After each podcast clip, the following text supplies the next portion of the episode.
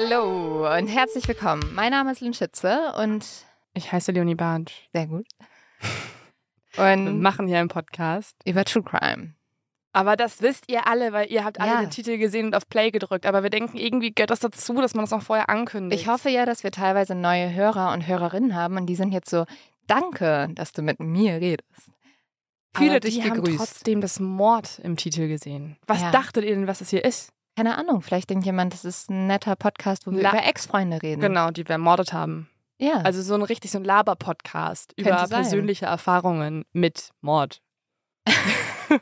Also so ein bisschen labern wir ja auch. Das ist ja immer der Part, wo Leute so sind, so, oh nee, kein Bock. Ihr müsst halt die ersten fünf Minuten skippen und dann kommt ihr da durch. Wir wollten teilweise mal anfangen, dass wir Timecodes setzen, damit alle, die so nur wegen dem harten Shit hier sind, so, ich will endlich Blut, Ja, aber dass die ja, vorskippen können, aber irgendwie war uns das so anstrengend. andererseits denke ich mir so, wir recherchieren bis zu drei Wochen an diesen Fällen.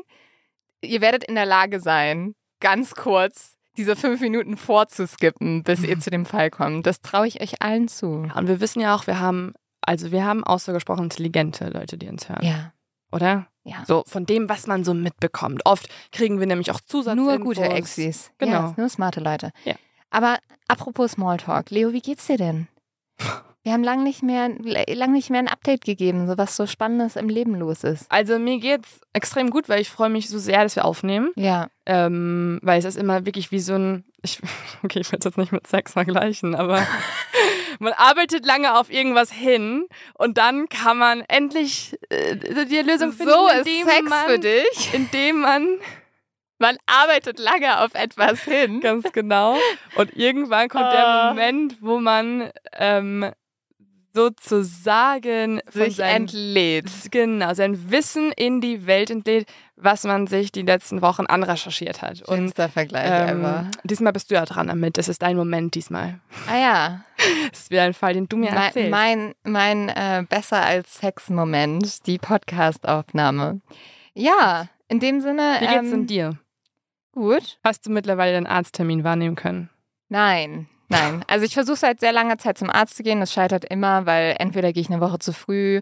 Die haben schon richtig Mitleid mit mir in der Arztpraxis, muss man ganz ehrlich sagen. Ich habe auch mittlerweile Mitleid. Ja, also ja, das ist das ist das, allem, weil die eine Sache. Du kommst auch mal mit komischen Diagnosen um die Ecke. Meine Weisheitszähne haben sich verankert in meinem kompletten Unterkiefer. Ja, das ist ja das jetzt müssen Problem. alle meine Zähne raus. Also wenn du so selten zum Arzt gehst, dann finden die auch immer was. Aber du versuchst es ja. Ich versuche es wirklich. Ich bin sehr bemüht. Also auf meinem Zeugnis würde stehen sehr bemüht.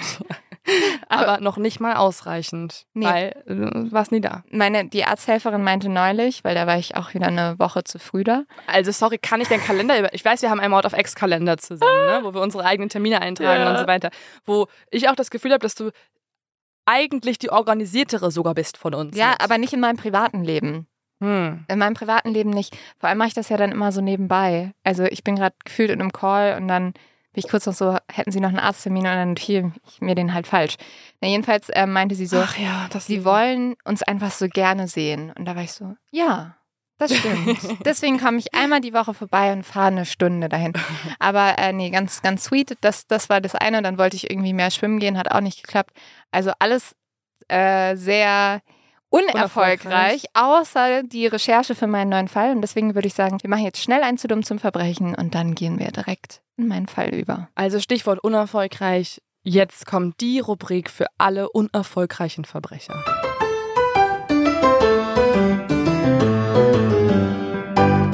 Diesmal geht es um ein paar Einbrecher, die im Dezember 1994 dachten, dass sie in einem Sportladen ganz viel teure Trainingsschuhe klauen. Aber das Problem ist, sie haben vorher nicht in die Kisten geguckt und dadurch haben sie einfach nur sehr viele Schuhe für den linken Fuß mitgenommen. Oh, Ja, nicht so klug. Aber vielleicht, vielleicht haben die jetzt so ein Business, wo man immer zwei verschiedene Schuhe trägt. vielleicht haben sie ihr Business spezialisiert auf Menschen mit nur einem Bein und verkaufen dann die jetzt. Ich glaube, dann hätte die Polizei sie sehr schnell gefunden. Vor, auf einmal öffnet so ein Laden, kurz nachdem dieser Ja. Laden ausgeraubt wurde, öffnet ein anderer Laden der Stadt mit Spezialisierung für Menschen, die nur ein linkes Bein besitzen. Genau. Das wäre noch die noch dümmere Version davon, aber auch das ist schon extrem dumm. Man guckt doch einmal kurz rein. Ja, guckt doch rein. Ihr wisst doch, wie das funktioniert bei Schulläden. Ihr wisst doch, ihr landet sonst in dieser Rubrik. Wir machen eine kurze Werbeunterbrechung und bedanken uns bei unserem Werbepartner Coro, weil wir so diese Recherche finanzieren können.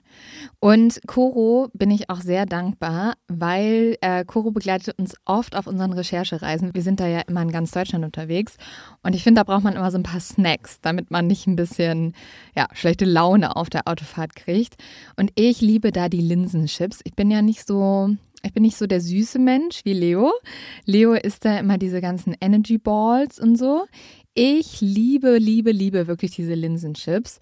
Und ich habe jetzt auch gesehen, es gibt so gesalzene Edamame und so. Das finde ich auch richtig gut.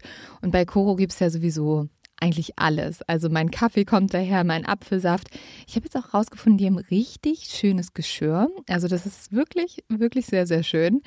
Also das sind alles Sachen, die ihr bei Koro kriegen könnt. Es gibt aber auch sehr praktische große Verpackungsgrößen.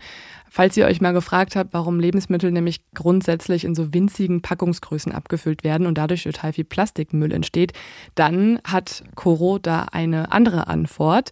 Denn das hat sich Coro auch gefragt und hat deshalb angefangen, Handel neu zu denken. Bei Coro gibt's nämlich wirklich leckere und haltbare Lebensmittel in effizienten Großverpackungen und dadurch entsteht insgesamt weniger Verpackungsmüll. Und falls ihr es auch mal austesten wollt, dann seid ihr bei Coro richtig. Es gibt dort nämlich über 1200 Produkte, ein Mix aus konventionellen als auch biologischen Produkten. Und ihr könnt unseren Code einsetzen. Damit spart ihr 5% auf das gesamte Coro-Sortiment. Und der Code ist Mord auf X. Einfach alles zusammengeschrieben und groß. Mord auf X, das einfach unter www.corodrogerie.de einlösen bis zum 31. Dezember 2024 und dann 5% auf alles sparen. Natürlich nochmal alle Infos in der Folgenbeschreibung. Naja, aber von den zu dumm zum Verbrechern zu zwei Leuten, die sich niemals selber in diese Kategorie packen würden, weil sie sind sich sicher, dass sie die perfekten Verbrecher sind. Also jeder Serienmörder ever? Ja, ich würde sagen, dass diese zwei Jungen, mit denen wir uns heute beschäftigen, mhm. oder jungen Männern, dass die noch ein bisschen anders sind als viele Serienmörder, die wir behandelt haben. Mhm. Ähm, und es geht um ein Thema, das ich an sich sehr spannend finde. Und ich glaube, über das haben wir auch schon das ein oder andere Mal diskutiert. Es geht nämlich heute um das perfekte Verbrechen. Mhm. Der heutige Fall ist gerade deshalb, weil es um diese Thematik geht, auch die Grundlage für viele Filme und Serien gewesen. Und das hat auch einen guten Grund, weil diese Geschichte ist nicht nur so brisant, weil sie diese Frage aufwirft, wie begehe ich das perfekte Verbrechen, aber auch, weil sie einen so an der Menschheit eigentlich insgesamt zweifeln lässt. Bis heute ist dieser Fall auch einer der Fälle, der am meisten Aufmerksamkeit in der USA bekommen hat. Und ja, also der auch super viel in den Medien immer wieder diskutiert wurde.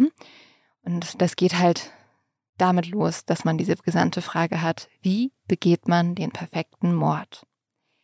Es fängt alles an mit zwei Jungen. Zwei Jungen, denen eigentlich die Welt zu Füßen liegt. Sie kommen aus sehr wohlhabenden Elternhäusern, sie gelten als Überflieger, sie sind beide überdurchschnittlich intelligent. Einer von ihnen studiert Jura, der andere hat zumindest viele Kurse in der Rechtslehre belegt. Und sie sind belesen, sie befassen sich mit Philosophen. Und sie wissen eigentlich ganz genau, was moralisch als richtig und falsch angesehen ist, aber trotzdem entschließen sie sich, ein grausames Verbrechen zu begehen. Aber wir gehen mal ganz zurück zum Anfang und damit zu Nathan. Es ist ungefähr 1920 in Chicago. Nathans Vater ist einer der erfolgreichsten jüdischen Geschäftsmänner in Chicago. Die Familie hat sich dadurch einen Namen gemacht, dass sie vor allem viele wichtige Verbindungen und Kontakte hat. Und Nathan selbst kann man auch wirklich als ein Genie bezeichnen. Er soll schon mit vier Monaten seine ersten Worte gesagt haben und er hat ein IQ um die 200. Warum haben wir so oft hochintelligente Menschen in diesem Podcast? Aber also Nathan ist, glaube ich, der intelligenteste, den wir je hatten. 200, das ist ja. unglaublich. Ja. Als Hobby hat Nathan auch ein ziemliches, würde ich mal sagen, Nerd-Hobby. Er beobachtet nämlich gerne Vögel. Mit 16 Jahren verfasst er dann bereits zwei wissenschaftliche Papiere und ist ein anerkannter Vogelexperte. Und mit gerade mal 15 Jahren bewirbt sich Nathan an der University of Chicago und wird auch angenommen. 1920 startet er hier dann sein Freshman Year, also Freshman. Sein- genau. Das erste dort. Genau, so. Ja, erste ist eigentlich die deutsche Bezeichnung Mhm. dafür, ne? Und die Universität können wir uns so vorstellen, dass die in so einem alten Gothic-Style gebaut ist. Und damit sieht sie auch ein bisschen aus wie die Universitäten in Oxford oder Cambridge. Also sehr herrschaftlich, sehr Mhm. beeindruckend, wie bei Harry Potter gefühlt. Ja. Nathan hat auch nicht weit von der Uni entfernt gewohnt und ist dort groß geworden. Und auch früher ist er halt immer schon an diesem eindrucksvollen Gebäude vorbeigelaufen und hat sich erhofft, einmal ein Teil von dieser Universität zu werden. Und gerade seine Mutter hat auch sehr hohe Ansprüche an ihn. Sie erwartet, dass er in die Ehrengesellschaft Pi Beta Kappa aufgenommen wird. Das ist eine der ältesten studentischen Vereinigungen der USA und in die kommen eigentlich nur die klügsten und auch eindrucksvollsten Studenten.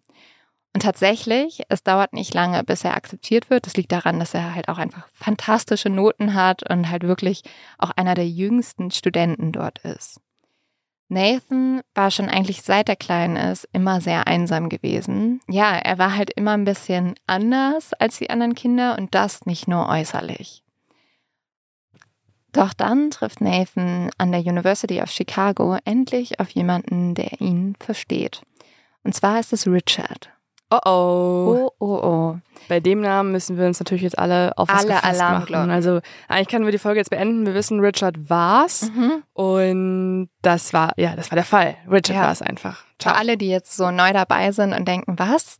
Ähm, uns ist mal aufgefallen, dass es irgendwie einen Zusammenhang zwischen dem Namen Richard oder wie ich auch manchmal gerne sage, Richard, ähm, und Serienmördern gibt. Irgendwie komisch. Also nennt euer Kind nicht Richard oder Richard. Wir haben aber auch schon viele Nachrichten von sehr, sehr netten Richards Ja. bekommen, die sogar bei unserer Tour waren.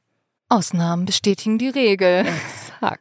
Ich glaube, es ist auch nochmal mit der Bedingung, dass der Richard in diesem Fall, der, also ein Richard aus Europa oder aus Deutschland, der trifft nicht so krass auf unsere These zu wie ein Richard aus Amerika, oder? Ja, ja keine Ahnung, bestimmt. Aber hier unser Richard in diesem Fall ist ein sehr gut aussehender Junge. Er ist sehr groß, mit braun-blonden Haaren, hat blaue Augen und ein sehr attraktives Lächeln. Und auch Richards Familie ist sehr reich. Sein Vater ist ein erfolgreicher Businessman und das geschätzte Vermögen der Familie sind 4 Millionen Dollar.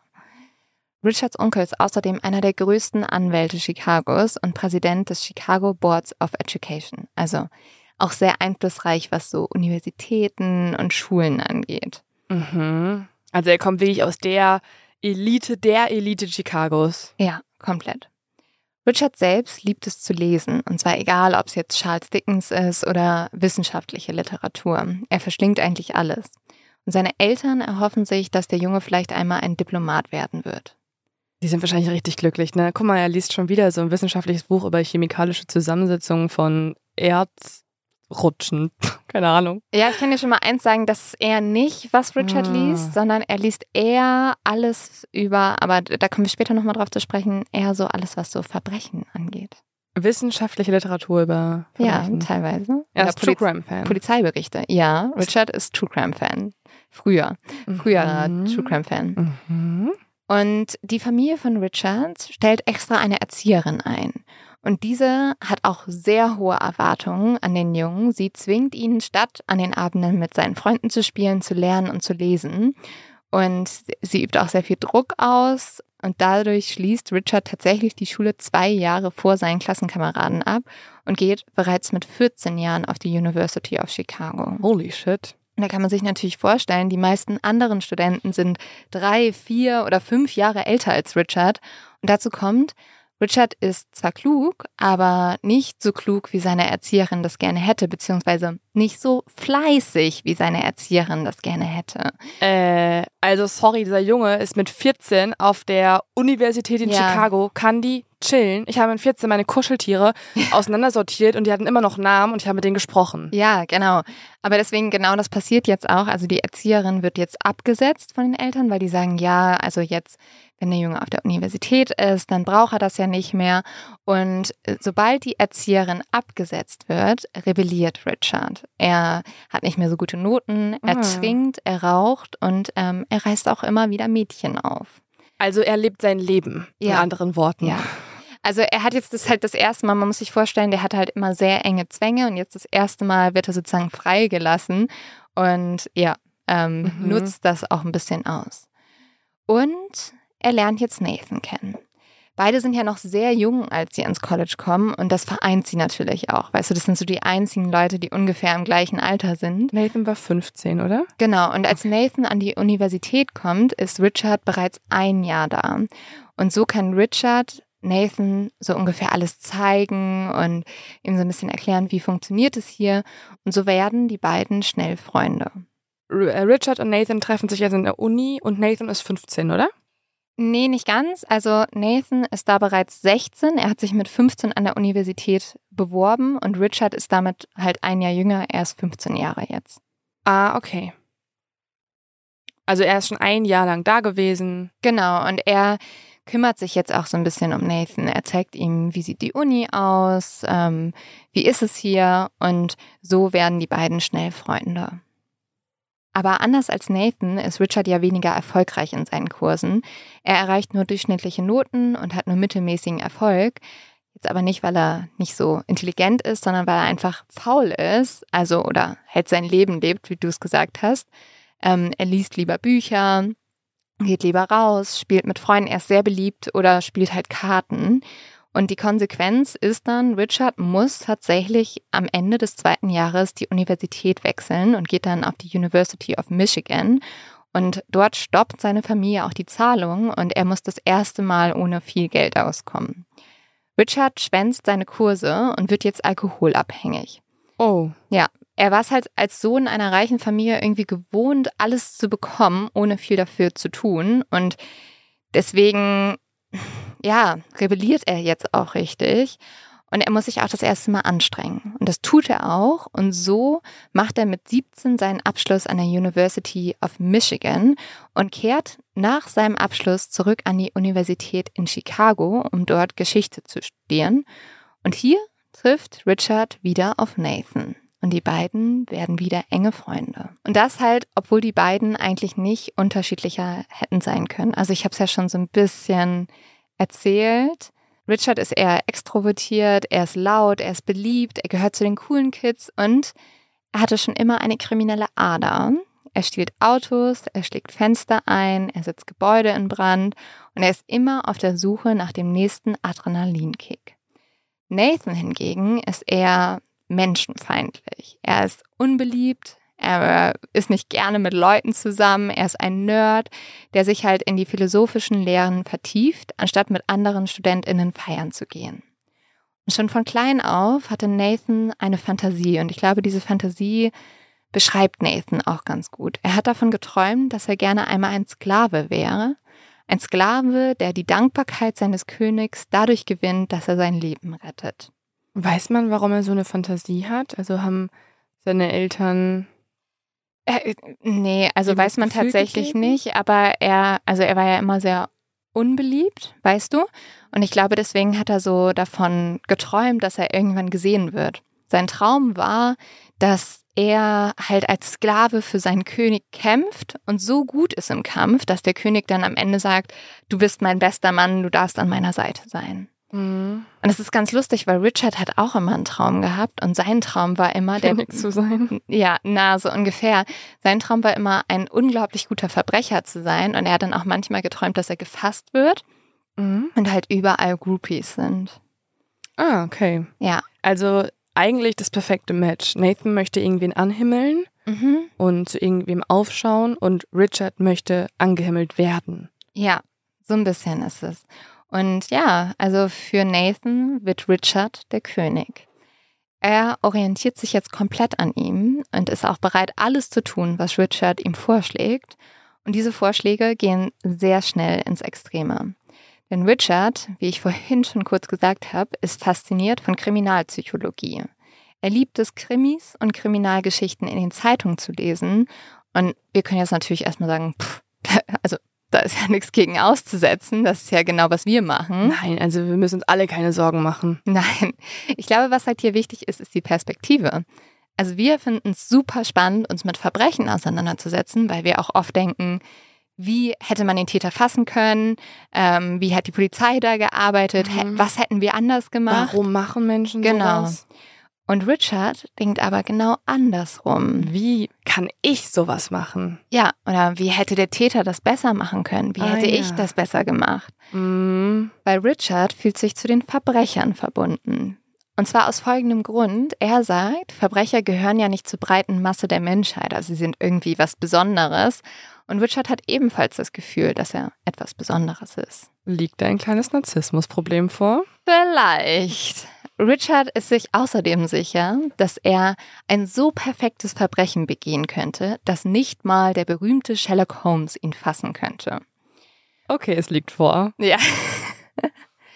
Und so beginnen jetzt die beiden Freunde erstmal mit kleinen Verbrechen. Es fängt alles an beim Betrügen beim Kartenspiel mit Freunden. Und die beiden machen das nicht für das Geld, das sie gewinnen, sondern für das Gefühl, dass sie es geschafft haben, ihre Freunde zu überlisten. Sie beide gegen den Rest der Welt. Wenn Richard zu viel getrunken hat, geht er manchmal auch mit Nathan in eine einsame Straße in der Nähe des Campuses und fängt dann an, einfach die Scheiben der parkenden Autos zu zerschlagen. Ah ja. Und das bleibt jetzt nicht das einzige Mal. Die beiden Jungen begehen immer wieder Vandalismus und auch Brandstiftung.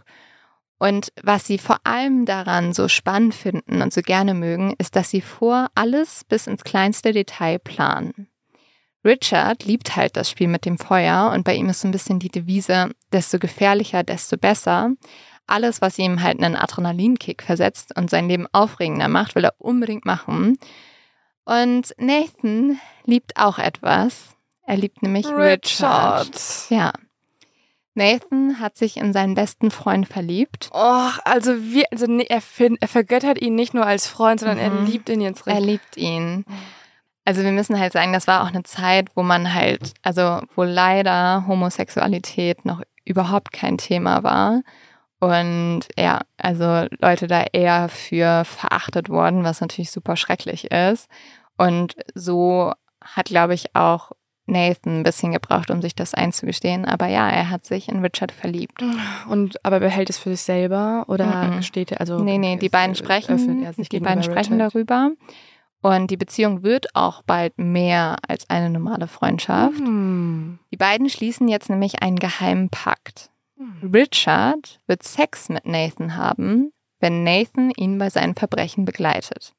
Okay. Also die Quellen sind sich so ein bisschen uneinig darüber, ob vielleicht die auch tatsächlich einfach eine Beziehung hatten. Also Richard auch Interesse daran hatte, eine Beziehung zu haben. Aber was halt auf jeden Fall sehr deutlich wird, ist, dass dieser Sex für Nathan halt das Wichtige war. Also ohne den Sex hätte Nathan vielleicht nicht alles gemacht, aber er macht halt alles mit, damit diese sexuelle Beziehung nicht endet. Also die Frage ist, ob Richard ihn komplett ausgenutzt hat, um seine eigenen Ziele zu verfolgen, Ja, ob oder er- ob er auch auf ihn stand. Genau, also ob die wirklich eine Beziehung hatten oder ob halt Richard gesagt hat, ja, ich ähm, gehe diesen Sex ein, weil ich jemanden brauche, der mir hilft. Aber also ich, Man persön ich persönlich glaube schon, dass sie eine Beziehung hatten, weil Richard hätte sich ja auch jemand anders suchen können oder ja, so. Ja, ich glaube auch. Ja. Die Schwere der Straftaten steigert sich jetzt immer mehr. Am 10. November 1923 fahren die beiden von Chicago nach Michigan. Das ist eine etwa sechsstündige Autofahrt, nur um dort einen Einbruch zu begehen. Und der bringt ihnen auch gerade mal 80 Dollar ein. Und da merkt man schon, also 80 Dollar waren zwar 1923 mehr als heute, aber die beiden kommen ja aus reichem Elternhaus, die haben das nicht nötig. Mhm. Und dafür halt sechs Stunden Auto zu fahren, ein, also Es geht eher um den Kick wahrscheinlich, oder? Genau, es geht nur um den Kick. Es geht eigentlich nicht um das Geld. Und auf der Heimfahrt von diesem Einbruch spricht Richard dann das erste Mal an, dass er eine Idee hätte für das perfekte Verbrechen. Richard möchte nämlich etwas tun, was ihm die Aufmerksamkeit der ganzen Stadt bringt. Also alles, was er jetzt getan hat, da wurde nicht wirklich drüber geredet, nicht drüber gesprochen. Und deswegen hat er eine Idee. Er möchte ein Kind entführen und töten. Dann möchte er Lösegeld von den Eltern verlangen. Und es wäre das perfekte Verbrechen, da keiner, also weder Nathan noch Richard, ein Motiv für diese Tat hätte. Also das einzige Motiv, das es gibt, wäre ja der Nervenkitzel. Sie brauchen weder das Geld, noch haben sie sonst irgendein Interesse daran, ein Kind zu töten. Sie machen es halt eigentlich nur, um herauszufinden, wie begehe ich das perfekte Verbrechen. Die haben später auch gesagt, so, es war ein wissenschaftliches Interesse daran, was natürlich total absurd ist. Mhm. Also zu sagen, hey, um rauszufinden, wie ich das perfekte Verbrechen begehe, entführe ich ein Kind und töte es. Also wie weit bist du bereit zu gehen? Aus dem Nichts vor allem, ne? Also hol dir doch Aufmerksamkeit durch andere Dinge. Meinetwegen, dann. Er ist sich halt sicher und da hat er tatsächlich recht, dass er am meisten Aufmerksamkeit kriegt, wenn er ein Kind entführt. Aber ich meine jetzt nicht durch ein Verbrechen. Vielleicht wäre Superstar. Okay, easy, easy, easy gesagt. Werd einfach zum Johnny Depp. Ja, aber er hat ja eine Faszination mit Verbrechen. Und dazu kommt, dass Nathan jetzt nicht nur einverstanden ist, sondern er spornt Richard jetzt auch noch mit einem Konzept von Friedrich Nietzsche an. Und jetzt wird es nämlich ein bisschen problematisch. Vielleicht ist es auch gar nicht so gut, dass die beiden so unglaublich klug sind. Nathan ist ja eh schon menschenverachtender, hast du ja gesagt, Ja. menschenverachtend. Und dann passt natürlich Nietzsche noch am allerbesten zu ihm. Ja, also Nietzsche passt jetzt sehr gut, weil es wird jetzt das philosophische Konzept des Übermenschen angewendet. Und ein Übermensch ist laut Nietzsche ein außergewöhnliches Wesen, das weder an Gesetz noch an Moral gebunden ist. Der sogenannte Supermann, natürlich Supermann, was denn sonst, steht außerhalb des Gesetzes und sogar ein Mord ist für den Supermann okay, wenn es ihm Spaß macht. Und zum Supermann kann man nur werden, wenn man alle Vorurteile abstreift und das bedeutet auch die Moral und die Vorstellung von was gut ist und was böse ist. Nathan selbst sagt sogar einmal, ein Supermann ist, aufgrund der überlegenen Eigenschaften, die ihm innewohnen, befreit von den gewöhnlichen Gesetzen, welche die Menschen regieren. Und da merkst du jetzt schon, dass sie, also deswegen meine ich, dass es vielleicht sogar so problematisch ist, dass sie so unglaublich intelligent sind.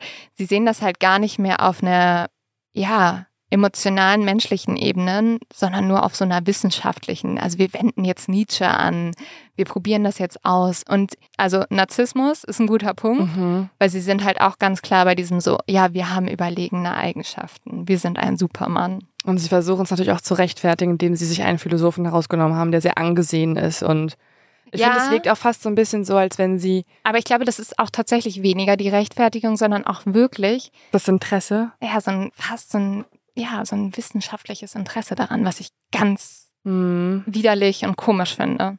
Aber sie stellen sich ja quasi dann auf eine Ebene mit Nietzsche in dem Sinne. Also Mit sagen, dem Übermensch von mit dem Nietzsche. Übermenschen, den er äh, hat, aber auch mit, dass sie halt sich so als Wissenschaftler betrachten oder als dementsprechend irgendwie Ja. Entdecker, Ja. die auch Experimente durchführen.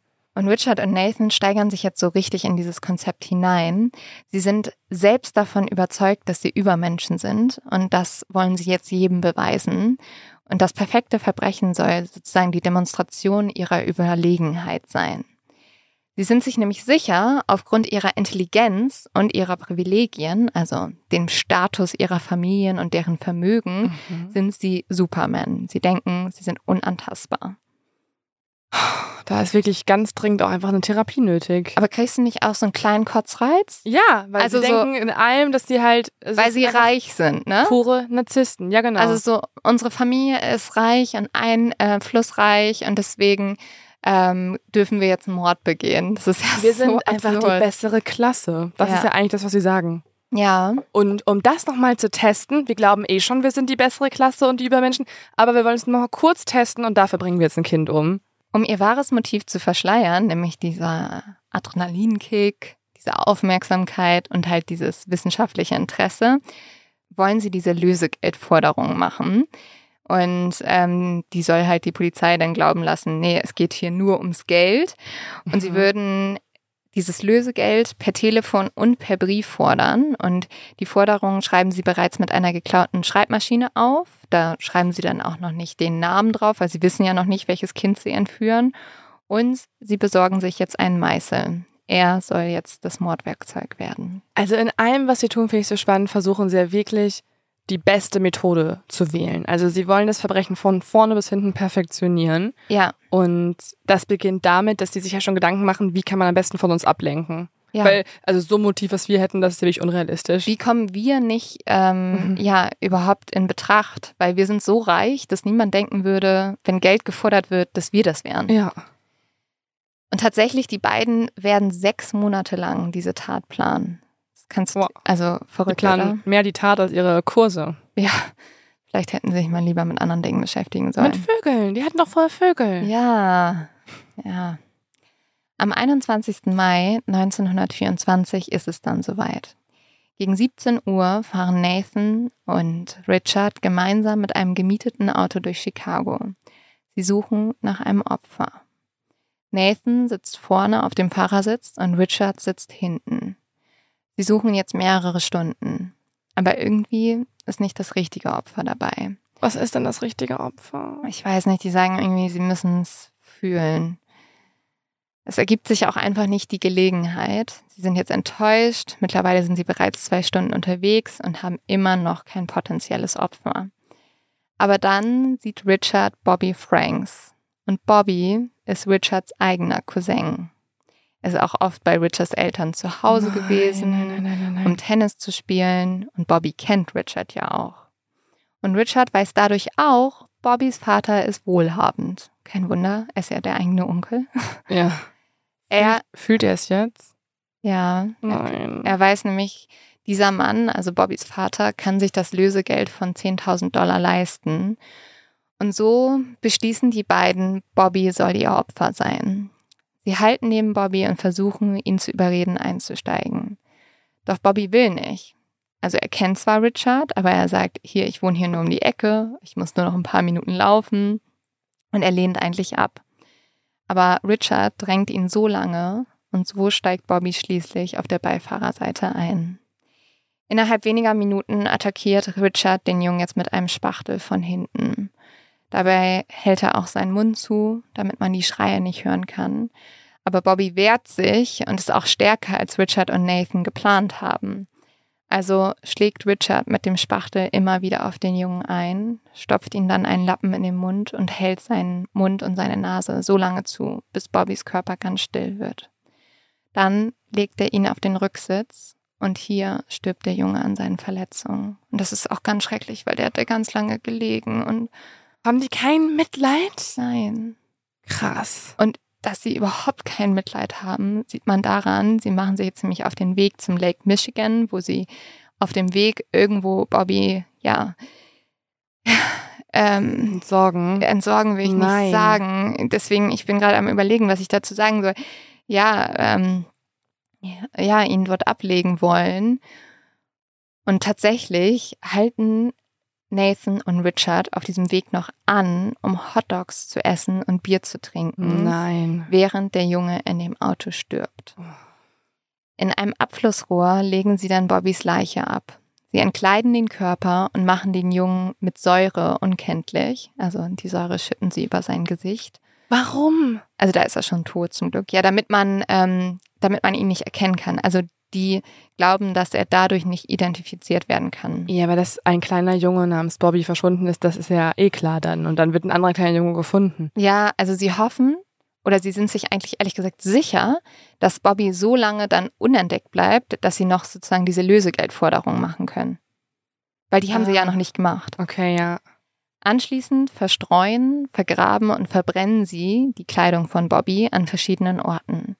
Auch die Schreibmaschine, mit der sie den Erpresserbrief verfasst haben, schrauben sie auseinander und entsorgen sie.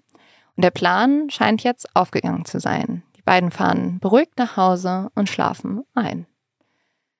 Doch bereits einen Tag später, am Morgen des 22. Mai 1924, wird die Leiche von Bobby gefunden. Und obwohl der kleine Körper mit Säure übergossen wurde, stellt sich schnell heraus, es ist die Leiche des 14-jährigen Bobby Franks. Und damit ist der erste Teil des Plans schon mal überhaupt nicht aufgegangen, weil Mhm. Bobbys Eltern erhalten jetzt kurz danach, wo sie erfahren haben, dass ihr Sohn tot ist, das Erpresserschreiben. Und das, also, warum sollten sie Lösegeld zahlen, wenn sie wissen, dass ihr Sohn Ja. tot ist? Also dafür, dass die so einen hohen IQ haben, Mhm. ist das alles gerade nicht so smart. Nee, überhaupt nicht. Weil jetzt erstens ist es halt so, dass natürlich kein Lösegeld gezahlt wird und zweitens wirkt dieses Erpresserschreiben total unglaubwürdig. Richard tut jetzt aber alles, um natürlich keinen Verdacht auf ihn zu lenken und so trauert er mit der Familie. Er wendet sich auch an Bobbys Eltern und steht ihnen bei, was natürlich unglaublich schrecklich ist. Doch, Wa- Wahrscheinlich fühlt er sich auch noch dadurch irgendwie total gut. ja, die alle leiden zu sehen. Die beiden haben aber noch einen Fehler gemacht. Und ich finde, ich kriege jetzt ein bisschen Genugtuung durch jeden Fehler, den sie gemacht haben. Weil was Nathan und Richard auch nicht wissen, ist, dass neben Bobbys Leiche eine Brille gefunden wurde. Zuerst geht die Polizei davon aus, dass das Bobbys Brille sei. Es gibt dann aber eine Identifizierung der Leiche und da kann ein Familienmitglied klarstellen, dass die Brille nicht Bobby gehört. Die Ermittler versuchen jetzt, den Eigentümer oder die Eigentümerin der Brille ausfindig zu machen. Und sie haben extrem viel Glück, weil von diesem Rahmen der Brille wurden nur drei Stück in Chicago verkauft. Und jetzt schauen sich die Ermittler und Ermittlerinnen diese Person mal ein bisschen genauer an. Und eine Person, ein Mann, hat ein wasserfestes Alibi. Die zweite Person ist eine Frau und damit schließt die Polizei automatisch aus, dass sie die Täterin sein könnte. Ich finde es auch geil, wie du, also voll nobel, aber auch so Genders und so weiter, aber 100 Prozent waren das nur Ermittler. Ja, wahrscheinlich. ja. Aber ja. ja. Aber das finde ich auch geil. Ein, also fast wünschte ich jetzt, dass eine Frau ein Verbrechen begangen hätte, natürlich ja. keinen Jungen umgebracht hätte und dann von der Polizei einfach ausgeschlossen worden wäre, ja. weil sie eine Frau ist. Aber ja, dadurch bleibt nur noch eine Person übrig und das ist Nathan Leopold. Mhm. Und ja, genau, der kluge Nathan mit 200 IQ hat seine Brille am Tatort verloren. Oh mein Gott. Und so wird jetzt die Polizei auf Nathan aufmerksam und der Staatsanwalt verhört ihn auch bis in die Nacht. Aber Nathan hat jetzt eine Erklärung, warum ausgerechnet seine Brille am Leichenfundort gefunden wurde, nämlich sein Hobby, die Vogelkunde.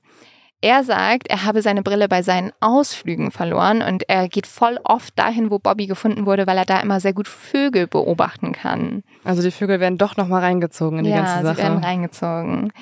Und tatsächlich kann auch bestätigt werden, dass halt voll viele seltene Vogelarten in der Nähe von dieser Leiche sich manchmal befunden haben. Und deswegen ergibt die Erklärung erstmal Sinn. Außerdem hat Nathan ein Alibi. Er sagt, er war den Tag zuvor unterwegs mit seinem Freund Richard, was ja auch stimmt, aber ähm, Ah ja. okay, sie geben sich also jetzt gegenseitig Alibis. Ja. Mhm. Sie beiden sagen nämlich, dass sie mit einem Auto herumgefahren sind, weil sie ein paar Mädchen kennenlernen wollten und Sex von ihnen wollten. Und anscheinend haben sie dann auch. Haben sie das auch so formuliert? Ja. Also wirklich, ja. also es war eine andere Zeit, ne? Weil sie haben dann auch gesagt, dass ähm, ja sie zwei Frauen mitgenommen haben, aber die hatten kein Interesse und dann hätten sie die einfach aus dem Auto geschmissen. Mhm. Mhm. aber die Polizei dachte wahrscheinlich trotzdem, ja, okay, das macht, das macht Sinn. Sinn. Ja. Ähm, dann waren die da schon mal nicht. Aber hat er nicht gerade gesagt, er war da, weil er Vögel beobachten wollte? Nee, er hat gesagt, er hat seine Brille da verloren, als er Vögel Ein beobachtet. Anderes Mal. Ein anderes Mal natürlich. Okay, okay. Aber diese Geschichte mit den Mädels wird ihnen jetzt zum Verhängnis, weil der Staatsanwalt lässt die Zimmer der beiden jungen Männer durchsuchen und findet bei Nathan einen Brief an Richard, in dem sich sehr klar andeutet, dass die beiden eine Liebesbeziehung führen. Mm. Und an sich hat das ja jetzt nichts mit dem Mord zu tun, aber natürlich irgendwie indirekt schon, weil dieses Alibi macht jetzt nicht mehr so viel Sinn für den Staatsanwalt. Der sagt so, hä, warum sollten die Frauen aufreißen, wenn die beiden eigentlich zusammen sind? Mm. Und noch was ist an diesem Brief entscheidend, weil der Staatsanwalt lässt jetzt die Handschrift des Briefs von Nathan an Richard mit dem Briefumschlag des Erpresserschreibens vergleichen. Weil sie haben das Erpresserschreiben zwar mit der Schreibmaschine getippt. Wollte gerade fragen. Ja, aber das war ja so anonym, ne? Also Mhm. weil sie noch nicht wussten, wen sie entführen. Und deswegen haben sie vorne auf dem Briefumschlag per Hand den Namen geschrieben. Ja. Ja.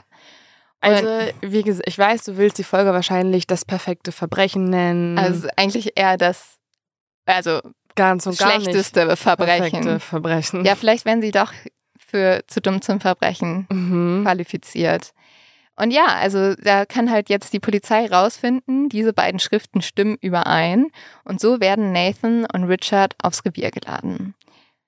Doch man muss sagen, dass die beiden Rich Kids durchaus sehr vorbereitet auf das Polizeirevier kommen. Sie haben zwei Geschichten, die komplett übereinstimmen. Und das ändert sich auch nicht bis zum 31. Mai 1924. Das sind neun Tage nach dem Fund von Bobby. Und da schickt Nathans Vater den Chauffeur der Familie zur Polizei. Und zwar eigentlich, um den Jungen ein Alibi zu geben. Der Vater weiß aber nicht, dass sein Alibi nicht so viel mit dem Alibi der Jungen zusammenhängt. Er sagt nämlich zu dem Chauffeur, ja, bitte geh da mal hin und sag, dass unser Auto, also das Auto, das die Jungs benutzt haben, dass das die ganze Zeit in der Garage stand. Also das können die nicht verwendet haben. Also er möchte seine Kinder oder seinen Jungen schützen. Genau, er möchte die schützen. Hilft er. Ja, und deswegen sagt der Chauffeur das aus. Er sagt, nee, also ähm, die können nicht mit dem Familien, also die können nicht unterwegs gewesen sein, weil das Mhm. Auto war die ganze Zeit in der Garage. Und da denkt sich, da denkt sich jetzt die Polizei natürlich, hm, wenn das Auto die ganze Zeit in der Garage war, mit was für einem Auto sind sie dann herumgefahren? Weil sie haben ja gesagt, dass Ja, sie mit ja, einem ja. Auto herumgefahren sind. Und so kann die Polizei einen Trick der Jungs aufdecken. Sie haben ein Auto gemietet, das genauso aussieht wie ihr Auto. Ach so, der Vater hat gar nicht irgendwie gelogen oder so, Nein, nein, er hat auf die Wahrheit Er ausgesagt. hat einfach die Wahrheit, aber er dachte so, hä, meine Jungs sind unschuldig. So, Ja, ne? ja, ja. Und ähm, deren Trick war, dass sie halt, wie gesagt, ein Auto gemietet haben, Mhm. das genauso aussah wie ihr Auto. Und das dann zurückgegeben haben und gedacht haben, wenn die Polizei ja dann das Auto durchsucht, finden sie ja keine DNA oder irgendwas, weil das ist ja in dem gemieteten Auto. Oh mein Gott. Weißt du? Und sie dachten halt, das wäre jetzt das perfekte Alibi, weil sie dann immer sagen könnten, ja, durchsucht doch das Auto, da ist nichts. Mhm. Also sie haben schon irgendwie so ein bisschen um die Ecke gedacht Mhm. und dachten, okay, wir müssen unser Auto auch irgendwie absichern und so weiter. Aber jetzt natürlich, dadurch, dass der Chauffeur gesagt hat, Ja. nee, das Auto war die ganze Zeit in der Garage, Macht weiß die halt Polizei, das. Auto wurde halt gar nicht verwendet, deswegen müssen wir das auch nicht auf DNA durchsuchen. Und so kommt die Polizei auf diese Sache, dass es eigentlich noch ein anderes Auto gab. Und ja, äh, der Trick ist aufgeflogen und damit konfrontiert natürlich die Polizei jetzt auch die beiden Jungen. Und zwar zuerst Richard. Und Richard gesteht auch direkt.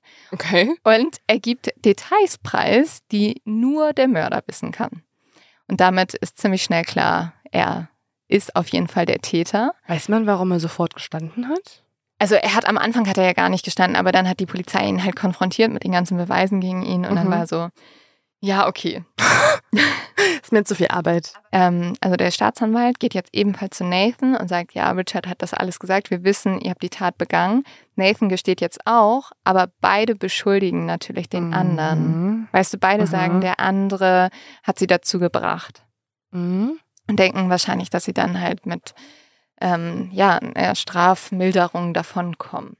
Doof halt nur, dass beide das dann behaupten. Ja. Das ist dieses, das äh, kenne ich noch aus meinem Studium, dieses klassische Gefangenendilemma. Mhm, Kennst du mhm. das? ja, also ja, wenn wir jetzt getrennt werden würden Mhm. und genau, wir kriegen das, du kriegst das Angebot, wenn du sagst, ich war's, dann bist du fein raus. Mhm. Und du Ich- auch? Genau, Und wir haben beide eine Strafminderung, wenn wir beide sagen, wir waren's. ja, Aber wir sind beide richtig im Arsch, wenn wir jeweils einen anderen beschuldigen. ja, genau. Und da der Mensch aber dazu neigt, irgendwie das Beste für sich selber rauszuschlagen, würden wir natürlich, Den würde ich sagen, genau, würde sagen, boah, Leo hat den Erdbeerkäse geklaut in der Wohnung. Und dann hat sie noch geduscht. Da. Würde ich niemals machen, weil wir sind ja Profis und wir würden gar nichts sagen. Exakt. Außer, ruft unseren Anwalt an. Mhm.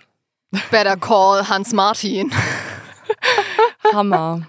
Das ist der Spitzname unseres Anwalts. Wir haben tatsächlich einen Anwalt. Ja, Hammer. Hammer. Hammer. Ja. Weiß er das eigentlich? Dass er den Spitznamen hat. Er nennt sich Hammer. doch selber so. Echt? Ja. Ah, Finde ich ich extrem cool. sympathisch. Finde ich ganz cool. Hammer. Besser als Saw. Oder wie heißt die, das Ding? Mhm. Better Call Saul? Mhm. Ja. Bevor es jetzt gleich mit der Folge losgeht, hier eine kurze Werbeunterbrechung und auch ein Dankeschön. In diesem Fall an Bookbeat, dass wir diese Recherche überhaupt finanzieren können und das uns ermöglicht wird. Mit Bookbee könnt ihr über 900.000 Hörbücher und E-Books auf eurem Smartphone und Tablet hören und lesen. Ihr findet dort Thriller, ihr findet Romance-Sachen. Ich war jetzt auch gerade im Urlaub und es ist halt super praktisch, dass du die Sachen auch einfach runterladen kannst, die Hörbücher, und so auch offline hören kannst. Du kannst auch die Lesegeschwindigkeit flexibel anpassen, falls mal schneller gehen soll. Und mit dem Schlaftimer verpasst du keine spannende Minute. Und wir empfehlen euch an dieser Stelle ein Buch, das auch gut zur Folge passt, falls ihr euch mit dem Thema, um das es auch gleich unter anderem gehen wird, noch genauer auseinandersetzen wollt. Dann gibt es auf Bookbeat ein Buch namens Verschwörungsmythen von Michael Blume mit dem Untertitel Woher sie kommen, was sie anrichten und wie wir ihnen begegnen können. In dem Buch beschäftigt sich Michael Blume unter anderem mit Fragen wie steckt Bill Gates hinter dem Coronavirus, um mit dem Impfstoff noch reicher zu werden oder um die Frage, Frage, werden in geheimen Fabriken entführte Kinder gequält, um an das begehrte Adrenochrom zu kommen? Und gehört das alles zu einer großen Verschwörung zur Übernahme der Weltherrschaft? All das schaut sich Blume an und zeigt die Schwachstellen von Verschwörungsbewegungen auf und prognostiziert den Niedergang der QAnon-Bewegung um ihren scheiternden Messias Donald Trump. Ich wollte euch jetzt noch erzählen, was ich gerade höre. Das ist Totenfang von Simon Beckett. Ich habe das mal gelesen, aber es ist so lange her, deswegen freue ich mich, dass ich das gerade mal wieder hören kann. Und zwar geht es darum, dass ein Toter in einem abgelegenen Mündungsgebiet in Essex angespült wird. Und die Wasserleiche ist stark verwest, Hände und Füße fehlen, das Gesicht ist nicht mehr zu erkennen. Aber die Polizei ist sich sicher, sie wissen, wer es ist. Es gibt nämlich einen jungen Mann aus dem Ort, der seit Wochen verschwunden ist. Und alles deutet eigentlich auf einen Selbstmord hin. Aber jetzt gibt es jemanden, der zweifelt. Das ist der forensische Anthropologe Dr. David Hunter. Nämlich am nächsten Tag wird ein Fuß geborgen und Dr. David Hunter ist sich sicher, dieser Fuß gehört zu einer anderen Leiche. Und kurz darauf treibt ein weiterer Toter im Wasser. Also ihr merkt, hier ist viel los und äh, Simon Beckett schreibt auch einfach sehr, sehr toll. Also kann ich gut empfehlen. Wir haben auch noch was für euch. Ihr könnt Bookbeat jetzt 60 Tage lang kostenlos testen und erhaltet Zugang zu über 900.000 Büchern. Dafür gebt entweder den Code Mord of X bei der Anmeldung ein oder meldet euch direkt auf bookbeat.de-mord of X an. Also bookbeat.de-mord auf X. Einfach dort anmelden. Alle Infos dazu findet ihr wie immer auch in den Show Notes. In den Verhören prahlen die beiden dann tatsächlich total mit ihrer Tat, also so, als wären sie stolz drauf. Also sie sagen so richtig so, ja, also merkt ihr, das haben wir uns dahinter gedacht, das war voll überlegt. Mhm. Sie wollen so fast Anerkennung dafür. Aber das habe ich mir auch gerade gedacht, als ich gefragt hatte, warum sie sofort ja. alles zugeben. Da habe ich schon das Gefühl bekommen, sie sind auch ein bisschen stolz drauf und ja. wollen erzählen, wie durchplant, aber auch irgendwie schlecht, aber ja. trotzdem, wie geplant ihr Verbrechen war. Ja, sie sind tatsächlich ein bisschen stolz drauf und so rekonstruieren sie auch den kompletten Tattag und auch die Vor- und Nachbereitung des Mordes. Sie gehen auch mit dem Staatsanwalt zu allen Orten und die können so eine richtige, ja, ja, so eine richtige Karte erstellen davon. Mhm. Und wie man sich vorstellen kann, rasten die Medien jetzt komplett aus, sobald sie von dieser Tat erfahren. Die Story ist auf jeder Titelseite über drei Monate lang. Also zum Beispiel die New York Times hat auch einfach drei Tage hintereinander über nichts anderes berichtet, mhm. weil natürlich diese Story, zwei Jungs aus gutem Haus ermorden willkürlich einen 14-Jährigen. Ja, man, man, man, versucht es zu verstehen, ja, aber, aber, man kann nicht. Man kann nicht. Außer dass es extrem narzisstisch, extrem arrogant und extrem bescheuert ist.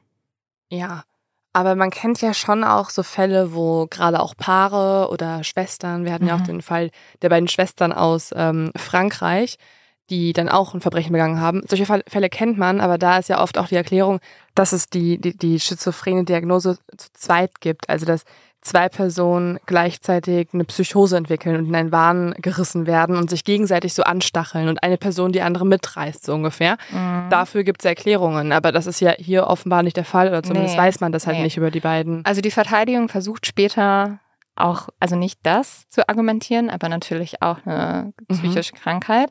Aber da kommen wir später noch zu. Was ich hier erstmal auch ganz spannend finde, dass zum Beispiel die Medien sich auch zuerst total auf Nathan stürzen. Also es wird ah. erstmal von allen so gesagt, ja, Nathan war das Mastermind dahinter. Aber Und, warum genau Nathan? Ja, warum wohl? Weil Nathan der Uncoole war. Und weil Richard, der Schöne, den wollten sie alle so als eigentlich der Herzensbrecher, der mitgerissen wurde und Nathan hat ihn dazu gezwungen. Und wir wissen ja eigentlich, dass es komplett umgekehrt war. Ne? Mhm. Und die Frage ist natürlich auch, was sagen denn Richard und Nathan jetzt dazu, dass sie erwischt wurden? Das fand ich auch irgendwie ganz spannend. Schließlich wollten sie doch eigentlich das perfekte Verbrechen begehen, was ja offensichtlich nicht funktioniert hat. Und sie sagen, sie hätten daraus gelernt, das ist okay für sie. Sie haben es getan, weil sie es konnten und es war die Sache trotzdem wert. Krass, oder? Ja, also ich will wirklich irgendwie nachvollziehen können, was hier in den vorging, ne? Und ich will nicht sagen, dass man einem Mörder, dass man einen Mörder besser verstehen kann, wenn er sexuelle Motive hat. Aber mhm. dann verstehe ich zumindest in seiner Welt die Logik. Ich weiß irgendwie, er bekommt dadurch das und diesen, diesen und jenen Kick und die Befriedigung und irgendwie durch, durch vielleicht irgendwie verschiedene Symptome in der Kindheit hat er sich so entwickelt und so weiter und so fort und hat das schon vorher gezeigt. Ähm, es war die Faszination am Morden, glaube ich. Also die Faszination. Aber das reicht mir voll. Das reicht mir das nicht reicht aus. Bei, nicht, ne? nö, bei zwei Jungs, die. Ja. Ähm, ja, wir können ja nochmal drüber diskutieren, weil jetzt fängt tatsächlich der Prozess an und also sind ja immer noch zwei Söhne aus sehr reichen Familien. Die holen sich jetzt auch einen extrem guten und berühmten Verteidiger, der heißt Clarence Darrow und ist bekannt als der Anwalt der Verdammten, weil er es immer wieder schafft, Leute, die sehr schlimme Dinge getan haben, aus dem Gefängnis zu holen. Und ja, er hat natürlich auch seine eigene Theorie, die er vor Gericht anbringt. Und er sagt, die beiden sind zwar schuldig, aber sie sind psychisch krank. Ähm, er sagt, Nathan und Richard würden ein abnormales Verhalten aufweisen. Sie hätten Wahnvorstellungen, die sie in die Realität umgesetzt haben. Mhm. Und für diese Wahnvorstellungen bringt er halt diese komplette Überschätzung an. Zum Beispiel hat Richard sich manchmal als Master Criminal Mind of the Century bezeichnet. Und das ist sehr ambitioniert, wenn du bedenkst, dass das, das es war 1924, Geld. dass also die, das Jahrhundert war noch nicht mal zur Hälfte rum so. Und also weißt du dann schon zu sagen, ich bin der klügste Verbrecher des ganzen Jahrhunderts. Hm, und er ist nicht. immer noch minderjährig ja. und er hat äh, ein bisschen Geld ausgeraubt und dann halt dieses unfassbar schreckliche Verbrechen begangen. Aber ja. zu dem Zeitpunkt, also ja gut. Ja, und ähm, der Verteidiger sagt halt, während Richard in seiner Fantasie als der Meisterverbrecher war, ist Nathan in die Rolle des Dieners gerückt und beide Männer seien in ihren Fantasien gefangen gewesen, die sie dann irgendwann in die Realität umsetzen wollten und das ja auch getan haben. Aber ich finde, das macht schon Sinn. Ja, es geht noch weiter. Vor Gericht lässt die Verteidigung auch ein Expertenteam aussagen. Diese kommen dann zu dem Schluss, die Jungen seien in ihrem emotionalen Wachstum verkümmert, besonders Richard. Beide seien von ihren Eltern vernachlässigt und von ihren Gouverneurtanten, also ihren jeweiligen Erzieherinnen, missbraucht worden. Ähm, Nathan sexuell, Richard emotional. Und der Verteidiger schafft es halt dadurch, die beiden Täter als Opfer gefühlsloser Familien darzustellen, die mhm. bemitleidet und nicht gehasst werden sollten. Und ja, tatsächlich ist jetzt auch meine Frage, was denkst du darüber, Leo? Glaubst du, die Verteidigung hat recht? Mm, also ich finde, das macht für mich mehr Sinn oder dann könnte ich es etwas besser nachvollziehen. Mhm. Aber natürlich fehlen da halt dann jetzt noch die Beweise oder die Ermittlungen, oder? Man müsste jetzt natürlich nochmal die Erzieherin befragen, gucken, gibt es ja. dafür Belege. Es gab nicht so richtig Belege dafür. Also die wurden natürlich sehr gepusht und so. Aber man muss jetzt auch sagen, also sorry, das ist wieder ein bisschen mein Punkt so. Es gibt Leute, die wachsen in sehr viel schlimmeren Umständen auf und die werden auch nicht zu Verbrechern. Ja. Und ich, also klar, weißt du, man kann das damit teilweise vielleicht erklären, aber also die kamen eigentlich aus den besten Voraussetzungen, die man haben kann. Naja, man weiß ja nie, was intern in Familienhäusern abgeht. Nur wenn da ja. irgendwie, nur weil da ein äh, Sportwagen vor der Klar. Tür steht und ein fetter Pool hinten im Garten ist, kann es ja trotzdem sein, dass es irgendwie sexuellen und emotionalen Missbrauch gibt. Aber ich finde, dafür, dass man es einfach behauptet vor Gericht, fehlen da die Beweise. Mhm. Und dann gehört es ja auch dazu, dass ähm, um die gerechte Strafe für die beiden Jungen zu finden, irgendwie auch nochmal die Polizei oder zumindest die Anwaltsteams ermitteln und schauen, was kann man denn hier vorlegen. Ja. Weil das, das ist ja alles gerade nur von ihm behauptet, oder? Oder hat man bisher, gab es danach irgendwelche therapeutische Gespräche und Analysen? Naja, das ist ja ein Expertenteam mhm. von ihm, aus Therapeuten, aus Wissenschaftlern. Also also da ist schon was dran. Ja, aber man muss natürlich auch sagen, ähm, Expertenteams werden ja auch immer bezahlt, ja. ne? Aber das finde ich immer so unlogisch. Ja, das ist, also da weiß ich nicht, ne? Da ja. kannst du auch nicht immer 100 Prozent dem Wort glauben. Mhm. Ich bin tatsächlich hier auch ein bisschen unschlüssig. Ich muss sagen, ich habe aber relativ wenig Mitleid mit Nathan und Richard ich glaube eher so ein bisschen daran, ich habe ja mal mit einem Staatsanwalt aus der USA gesprochen, der gesagt hat, manchmal werden auch die Menschen zu Verbrechen, die halt so übelst verzogen wurden. Also die immer, und das ist, glaube ich, also ein bisschen habe ich das Gefühl, mhm. Nathan und vor allem auch Richard hat nie gelernt, was es bedeutet, nicht das zu bekommen, was er will. Mhm. Er hat mhm. keine Grenzen gelernt, nichts. Er hatte alles, weißt du? Und dann brauchte er diesen Kick. Er brauchte irgendwas, was ihn mehr reizt, was ihn mehr pusht, was er wollte ja auch so rebellieren, weißt du? Mhm. Irgendwie habe ich das Gefühl, dass das Einzige, was er dort machen konnte oder die machen konnten, und das kommt für mich schon ein bisschen aus dieser Arroganz raus, aus diesem, ah, wir stehen über allem, wir sind so reich, uns kann niemand etwas, war halt so ein schreckliches Verbrechen zu begehen. Mhm. Man muss nämlich auch sagen, beide haben sich nie entschuldigt. Krass. Also vor Gericht Also sogar kam keine keine. Entschuldigung. Nee. Auch, auch danach im Gefängnis nicht und so. Nathan später, Ah. aber halt vor Gericht gar nicht. Am 22. August 1924 kommt es dann zu den Schlussplädoyers und es geht darum, ob die Jungen die Todesstrafe erhalten sollen. Und auch diese Schlussplädoyers sind ganz seltsam, weil der Verteidiger Clarence Darrow nutzt das so ein bisschen als seine eigene Bühne. Man muss sich vorstellen, mehr als 2000 Menschen versammeln sich ähm, in diesem Saal, um dieses Plädoyer zu hören, wo er auch immer gesagt hat, das ist das letzte Plädoyer seiner Karriere. Und er braucht drei Tage für dieses Plädoyer. Insgesamt dauert es zwölf Stunden. Und darin betont er immer wieder, dass die Angeklagten noch Kinder sind. Mhm. Verstehe ich auch. Mhm. Und ähm, er sagt auch immer wieder, dass im vorherigen Jahrhundert niemand, der jünger als 23 Jahre alt war, in Illinois wegen eines Schuldspruchs hingerichtet wurde. Er sagt, es sei barbarisch, das zu tun. Und wenn man diese beiden jungen Männer hinrichten würde, wäre das ein Beweis für die Brutalität, die der jüngste Weltkrieg verursacht hätte. Also er hebt das auch noch so auf so eine ganz andere Mhm. Ebene. Vielleicht erklärt aber schon der ähm, Erste Weltkrieg, dass überhaupt so ein Interesse entstand. Ich glaube, das Interesse entstand, weil es Mhm. wirklich zwei so reiche Leute waren, Ja. die ein Verbrechen begangen haben, einfach nur, also das finde ich ja auch absurd, einfach nur für den Kick. ja. Das ist halt so, also das Interesse entstand aus genau diesem Punkt, man kann es nicht erklären. Und auch das Schlussplädoyer des Staatsanwalts hat eine eigene Erklärung, warum das passiert ist. Er behauptet tatsächlich, es gäbe ein sexuelles Motiv für die Tat. Das kann er aber auch nicht beweisen. Und als er das ausführt, und jetzt kommen wir mal ganz kurz wieder zu, wie absurd es noch war, was Frauen, also wie Frauen behandelt wurden, als er dann auf dieses sexuelle Motiv zu sprechen kommt, sagt er vor, jetzt müssten alle Reporterinnen bitte den Raum verlassen, weil sie das nicht hören könnten. Und äh, das wäre jetzt Hm. zu sensibel und zu brutal für Frauen. Ich bin froh, dass die True Crime Szene hauptsächlich aus Frauen besteht, Ja. die Podcasts aufnehmen und beweisen, dass Obviously wir uns können, da was anhören also können. anscheinend können wir das wirklich handeln. Wir können es handeln, lieber Ja. Staatsanwalt. Aber äh, gibt es irgendwelche Beweise dafür, dass Nein. er jetzt ein sexuelles Motiv nennt? Nein. Nur Auch geil, oder? Also es, er nimmt natürlich auch ein bisschen die Sache, dass die beiden homosexuell sind. Greift Ja. er natürlich auf. Ja.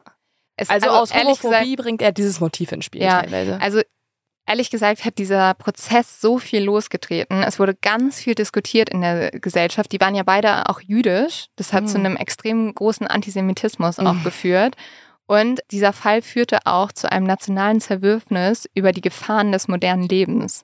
Also durch diesen Fall wurde ganz doll darüber diskutiert, ob die aktuelle Gesellschaft verderben würde, weil es zu viel Alkohol, zu viel Wohlstand geben würde und ob man halt die Jugend zu sehr, Oh ja, Gott.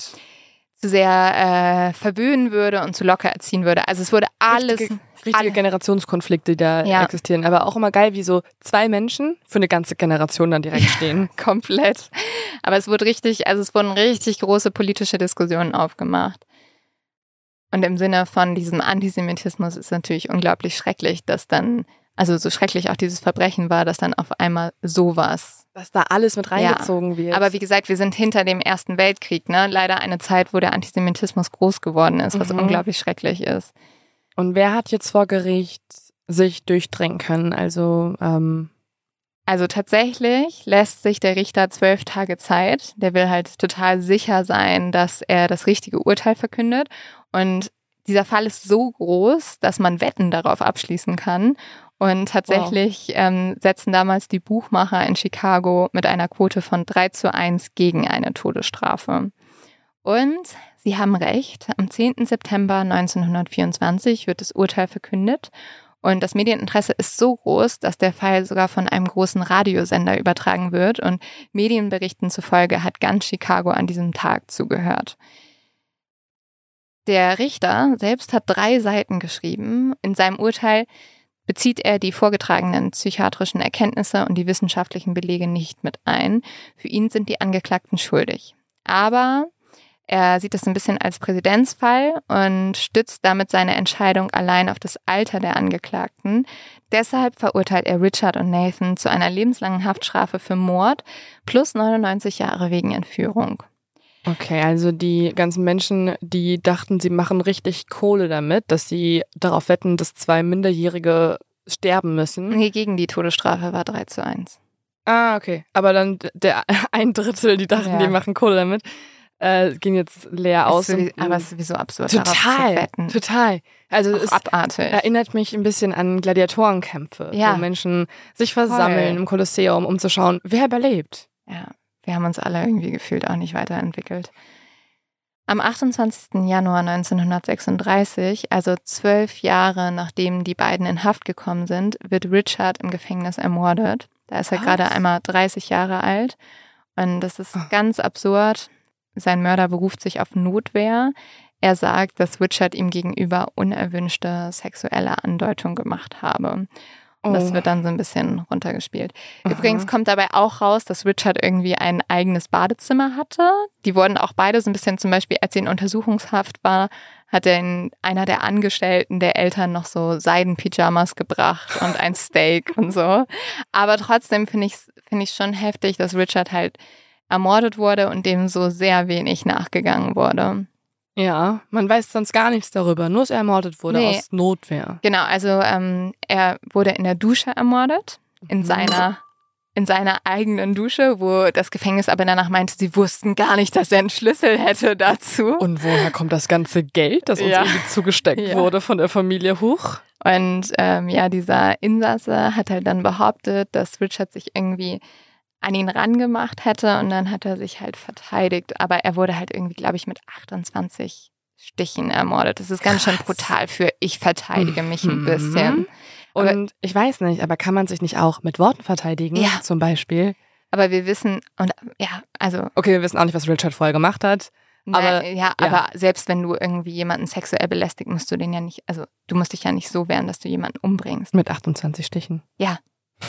Aber ähm, ja, wir wissen ja auch, also das ist jetzt nur eine Andeutung, aber tatsächlich stehen ja Kindermörder auch im Gefängnis ganz unten. Also es passiert ja öfters, dass Leute, die ein Kind was angetan haben, dass denen dann auch selber was im Gefängnis passiert. Mhm. Ich finde es halt super schwierig, weil sie waren einfach selber noch Kinder. Nee, das war, dann waren sie schon älter. Ja, okay. Dann Aber klar, also trotzdem noch, also du, du bist ja in Amerika noch nicht erwachsen dann. Mhm. Ja, also man hätte auf jeden Fall besser aufpassen müssen. Tatsächlich wird Nathan am 20. Februar 1958 nach gut 33 Jahren Haft auf Bewährung entlassen. Hm. Mit der Begründung, er sei rehabilitiert. Das finde ich aber auch sehr früh. Also er wurde ja einfach so viel, also nach 33 Jahren, nach einer lebenslangen Haftstrafe, äh, finde ich schon, schon sehr früh. Dafür, dass er eine lebenslange Haftstrafe hatte und nochmal 99 Jahre. Ja. Bei seiner Entlassung ist er 53 Jahre alt und er sagt, dass dieses Vertrauen, das ihm entgegengebracht wird, dass er die Leute nicht enttäuschen will, weil er weiß, er steht für alle anderen Insassen und er muss jetzt zeigen, dass man wirklich rehabilitiert werden kann. Und hält er das ein? Also, Ja, tatsächlich. Also nach seiner Freilassung zieht Nathan nach Puerto Rico, um Sozialarbeit zu leisten, wahrscheinlich auch, damit er halt nicht überall erkannt wird. Außerdem schreibt er ein Buch und 1961 heiratet er und tatsächlich stirbt er zehn Jahre später, am 29. August 1971, im Alter von 66 Jahren an einem Herzinfarkt. also hat er nochmal gute 30 Jahre in Freiheit. Ja, er, und er hat auch nochmal irgendwie ein neues Leben anfangen können. Ja, und er hat tatsächlich auch noch ein Buch über Vögel in Puerto Rico geschrieben. Also er hat sich seinen alten Vogelstudien wieder gewidmet, hat auch kurz dort, äh, war so ein wissenschaftlicher Mitarbeiter an der Uni und er hat eine Frau geheiratet, Leo. Hm, alles in Puerto Rico. Alles in Puerto Rico, ja. Äh, ich wünschte mir, er wäre einfach bei seinen Vogelstudien Ja. geblieben und hätte das nicht auf Menschen ausgeweitet. Auf jeden Fall. Wie geht's dir denn, Leo? Was denkst du über diesen Fall? Glaubst du, sie haben wirklich einen guten Plan gehabt, ein perfektes Verbrechen zu begehen? Na, ich glaube, wenn wir hier bei Mod of X über das Verbrechen sprechen, dann war es nicht ganz so perfekt. Nee, Weil es überhaupt ist nicht. ja kein Cold Case. Wäre es Nee. ein Cold Case gewesen, hätten wir das jetzt gerade ähm, nur mit Theorien besprechen können, hätte ich Ja. gesagt, okay, Also so wie Zodiac zum Beispiel, da ähm, wurde nachgedacht, Mhm. aber wurde hier nicht, Gott sei Dank halt, ne, sonst hätten wir es nicht lösen können. Aber mir, also ich kann immer noch nicht so richtig in ihre Köpfe reinblicken, muss ich sagen. Ja, also die waren halt auch sehr ja. jung. Ich glaube auch gerade so als, Also, nein, aber so als so eine arrogante junge Teenager-Phase. aber das reicht mir leider nicht. Also äh, wenn du, also dann klaust du halt eine Unterhose bei H&M und fühlst dich danach klüger, weil Aber dich sie die braucht- Kameras nicht ja. gesehen haben. Und leider gibt's dann halt die Leute, die irgendwie anfangen, einen Regenwurm zu zerstückeln und sich dann mächtig fühlen. Aber dass du einen anderen Jungen ermordest, Ich finde das auch so schrecklich. Also ich finde auch, also die Art des Verbrechens ist einfach so grauenhaft. Das ist ja was anderes, als wenn du irgendwie sagen würdest, also ist auch nicht gut, aber wenn man so ein fiktionales Spiel macht, wie würdest du irgendwie den Menschen, den du am meisten hasst, umbringen oder so. Aber es war ja einfach Mhm. nur, es war ja noch nicht mal jemanden, jemand, zu denen sie irgendwie eine persönliche Bindung hatten, im Sinne von denen mochten sie nicht oder so, sondern es war einfach ja, irgendjemand. ja, es macht mich sprachlos. Aber ich glaube, deswegen ist dieses, habe ich auch gesagt, dieses Verbrechen lässt einen so an der Menschlichkeit zweifeln und mir macht dieses Verbrechen auch fast Angst. Weil, Ja, weißt ich, du, wenn, ja. wenn Menschen einfach morden, um zu morden oder um, um Voll. was um es zu mal zu beweisen, testen, um mal zu gucken, wie ist es eigentlich. Ja. das ähm, finde ich halt super gruselig. Voll. Naja, das sind immer die unerklärlichsten und grausamsten Taten, weil sie einen so unwissentlich zurücklassen. Es gibt tatsächlich einen Film, der basiert auf dieses Verbrechen. Murder by Numbers heißt der. Ich glaube, den kann man ehrlich gesagt nur auf Amazon kaufen. Mhm. Ähm, aber ich fand den eigentlich ganz cool, aber auch weil Sandra Bullock mitspielt und ich liebe Sandra Bullock.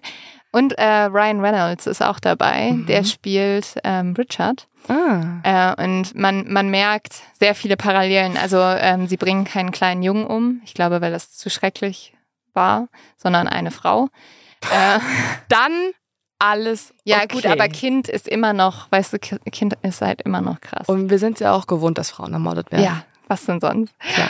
Und ähm, ja, es gibt tatsächlich auch, ich weiß nicht, ob äh, einige von euch so Criminal Minds Junkies sind. Es gibt, glaube ich, zwei, drei Folgen, die auch auf dieses Verbrechen basieren. Krass. Ja, also man kennt ja diesen Ausdruck, das perfekte Verbrechen. Ja, Und dass wirklich jemand sich das zur Mission gemacht hat, ich möchte das perfekte Verbrechen begehen, äh, finde ich spannend. Und ähm, ich kann mir vorstellen, dass das so ein bisschen zu einem ja, Insider-Fall wird für Leute, Vor die sich allem so diesem Term beschäftigen. intelligente Leute, also Jungen, die eigentlich Jura studieren, die Diplomaten werden wollen, die sich halt zu klug gefühlt haben, die dachten, sie können alles machen. Mhm. Also der Lin-Tipp ist der Film Mhm. und Murder by Numbers. Murder by Numbers. Hast du auch einen Tipp? Und der Leo-Tipp ist, falls ihr irgendwann ähm, kurz den Gedanken haben könntet, auch ihr seid intelligenter als alle anderen und könntet ein äh, perfektes Verbrechen begehen. Es gibt, Nein. es gibt richtig coole andere Wege, um diese Intelligenz einzusetzen. Zum Beispiel in einer Universität daran forschen, wie wir Den Klimawandel den besiegen. Klimawandel besiegen können. Oder einfach mal einen IQ-Test machen und rausfinden, man, wahrscheinlich ist man gar nicht so hochintelligent, wie man glaubt. Ihr könnt diesen Fall übrigens auch nutzen, falls eure Eltern euch immer sagen so, ah, bist nicht klug genug, die Noten sind nicht gut genug, dann sagst du, ja, ist auch gut so. ja. Also wenn ich zu klug wäre, dann würde ich hier irgendeinen Müll machen. Das wollt ihr gar nicht. euren Eltern einfach mal diese Folge weiterleiten bei WhatsApp. Ja, deswegen wollt ihr kein intelligentes Kind. Ganz genau. In dem Sinne ähm, wünschen wir euch eine gute Woche, ähm, eine nicht so intelligente Woche. Lest nicht zu viel Nietzsche. Einfach mal, einfach mal dumm fühlen und Ja. sich gut dabei fühlen. Ja, genau. Macht einfach so richtig bescheuerte Sachen, so wo ihr Stolz sagt, sein darauf, dass das Genau. Gehirn im Leerlauf ist. Genau. So, und in dem Sinne, bis nächste Woche. Cheers. Ciao.